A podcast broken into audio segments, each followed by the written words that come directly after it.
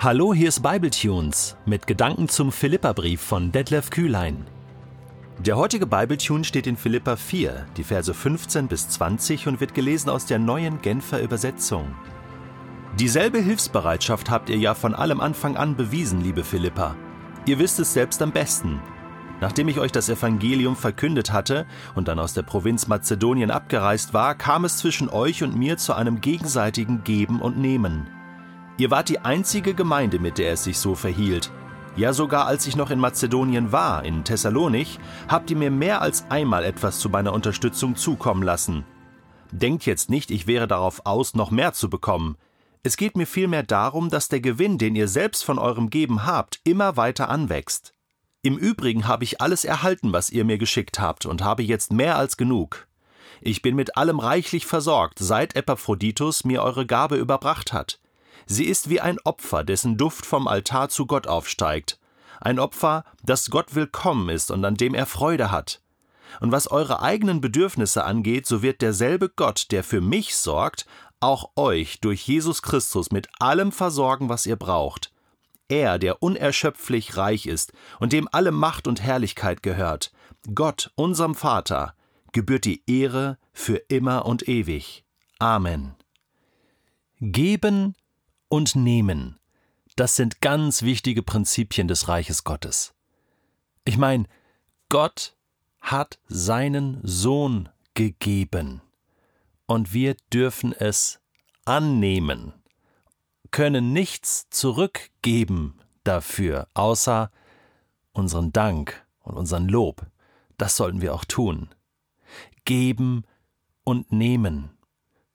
Gott gibt seine Liebe, er gibt aus Liebe. Wir dürfen zurücklieben. Das ist wie ein Kreislauf, der da entsteht.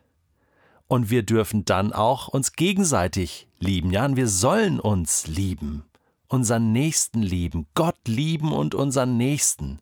Und Liebe drückt sich dann so vielfältig aus, auch in Hilfsbereitschaft. Ganz konkret Unterstützung, helfen, tragen, ertragen, aber auch geben, zurückgeben, investieren etwas tun, was über meine Grenze geht, die zweite Meile gehen und natürlich auch die erste. Teilen. Paulus schreibt hier davon. Und ihn fasziniert das, dass das funktioniert, auch mit den Europäern in Griechenland, in Philippi. Ja, ja ähm, hier geht es um, um Investition ins Reich Gottes. Und er lobt die Philippa und sagt, das macht ihr richtig gut. Vielleicht hatte die Geschäftsfrau Lydia da ihren Anteil denn sie war in der Geschäftswelt unterwegs. Das wissen wir aus Apostelgeschichte 16. Und ich könnte mir vorstellen, dass sie da ihre Finger im Spiel hatte.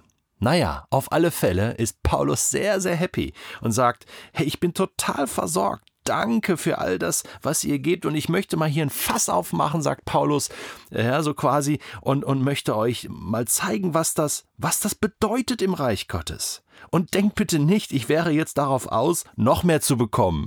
Kleiner Seiten, äh, Sidestep von, von Paulus. Nein, äh, da ist er ganz ehrlich. Ich habe ja alles, ich bin total versorgt, aber ich möchte euch zurückspiegeln, wie genial das ist, was ihr tut. Es geht mir nämlich darum, so schreibt er, dass der Gewinn, den ihr selbst von eurem Geben habt, immer weiter anwächst. Denn im Korintherbrief schreibt Paulus auch über das Geben und Nehmen und er sagt, einen fröhlichen Geber liebt Gott von ganzem Herzen und Geben ist seliger als Nehmen. Paulus sagt, ich habe ja genommen, aber ihr seid eigentlich noch reicher beschenkt dadurch, dass ihr gegeben habt. Das ist das Geheimnis. Dass, dass Menschen, die investieren und geben, einfach, einfach gesegnet sind, erfüllt sind. Man kann sich das nicht vorstellen. Man denkt immer, man steht davor und denkt so, ja, aber, aber wenn ich jetzt investiere, wenn ich jetzt gebe in das Reich Gottes, dann habe ich doch weniger. Nein, man gewinnt. Man gewinnt in den Augen Gottes. So, und jetzt erklärt er, wie das konkret aussieht. Er sagt in Vers 18, diese Gabe, die ihr gegeben habt, sie ist wie ein Opfer, dessen Duft vom Altar zu Gott aufsteigt, ein Opfer, das Gott willkommen ist und an dem er Freude hat. Stell dir das mal vor. Wenn du etwas gibst in das Reich Gottes, finanzielle Mittel, deine Zeit, deine Gaben, aber hier geht es um Finanzen. Da wird es ja dann konkret. Das tut auch manchmal weh. Ja, mag es der zehnte Teil sein, mag es einfach irgendein Teil sein. Und ein Opfer, das ist etwas, boah, das habe ich eigentlich nicht übrig. Das ist irgendwie ein Opfer. Das tut weh. Und dann gibst du das und Gott freut sich, weil er sieht dann in dir etwas von seiner Art, denn Gott opfert auch. Gott hat seinen Sohn geopfert. Gott gibt auch und er gibt so gerne und es macht ihm so große Freude.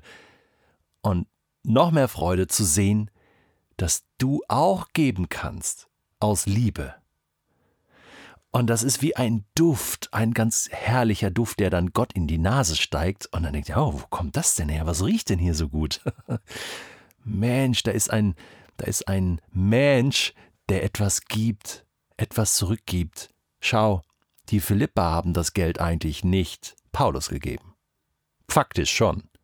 Aber in der Realität ist es so, in der geistigen Welt haben sie es Gott gegeben. Sie haben Gott es gegeben, für Gott, und Gott freut sich. Und jetzt sagt Paulus, ihr habt gewonnen. Gott wird euch dafür segnen. Wie sieht dieser Segen konkret aus? Vers 19. Und was eure eigenen Bedürfnisse angeht, so wird derselbe Gott, der für mich sorgt, auch euch durch Christus mit allem versorgen, was ihr braucht. Er ist nämlich unerschöpflich reich. Ihm gehört ja alles. Er ist reich. Du kannst Gott ja gar nichts schenken. Und deswegen freut er sich über deine Gabe, über das, was du investierst. Sagt, hey, super, ich werde mich um dich kümmern, ich werde dich versorgen, du bekommst es 30, 60, 100-fach zurück, in welcher Form auch immer. Hey, und das können dir alle Menschen bestätigen, die ins Reich Gottes geben. Es ist wirklich so. Ich lebe selbst seit über 25 Jahren von Spenden. Ich weiß, was das bedeutet, zu geben und auch anzunehmen, von diesen Prinzipien des Reiches Gottes zu leben. Wir haben uns mit Bible Tunes entschieden, alles kostenlos hineinzugeben ins Reich Gottes. Und du darfst es einfach annehmen als Geschenk. Du darfst aber auch Gott etwas zurückgeben und dann freut er sich und wird dich beschenken.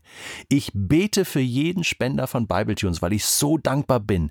Für jeden Euro, auch für 100 Euro oder 1000 Euro. Da ist kein Unterschied. Gott freut sich, er sieht ja dein Herz. Er, er sieht ja, warum du gibst und wie du gibst und dass es ein Opfer ist.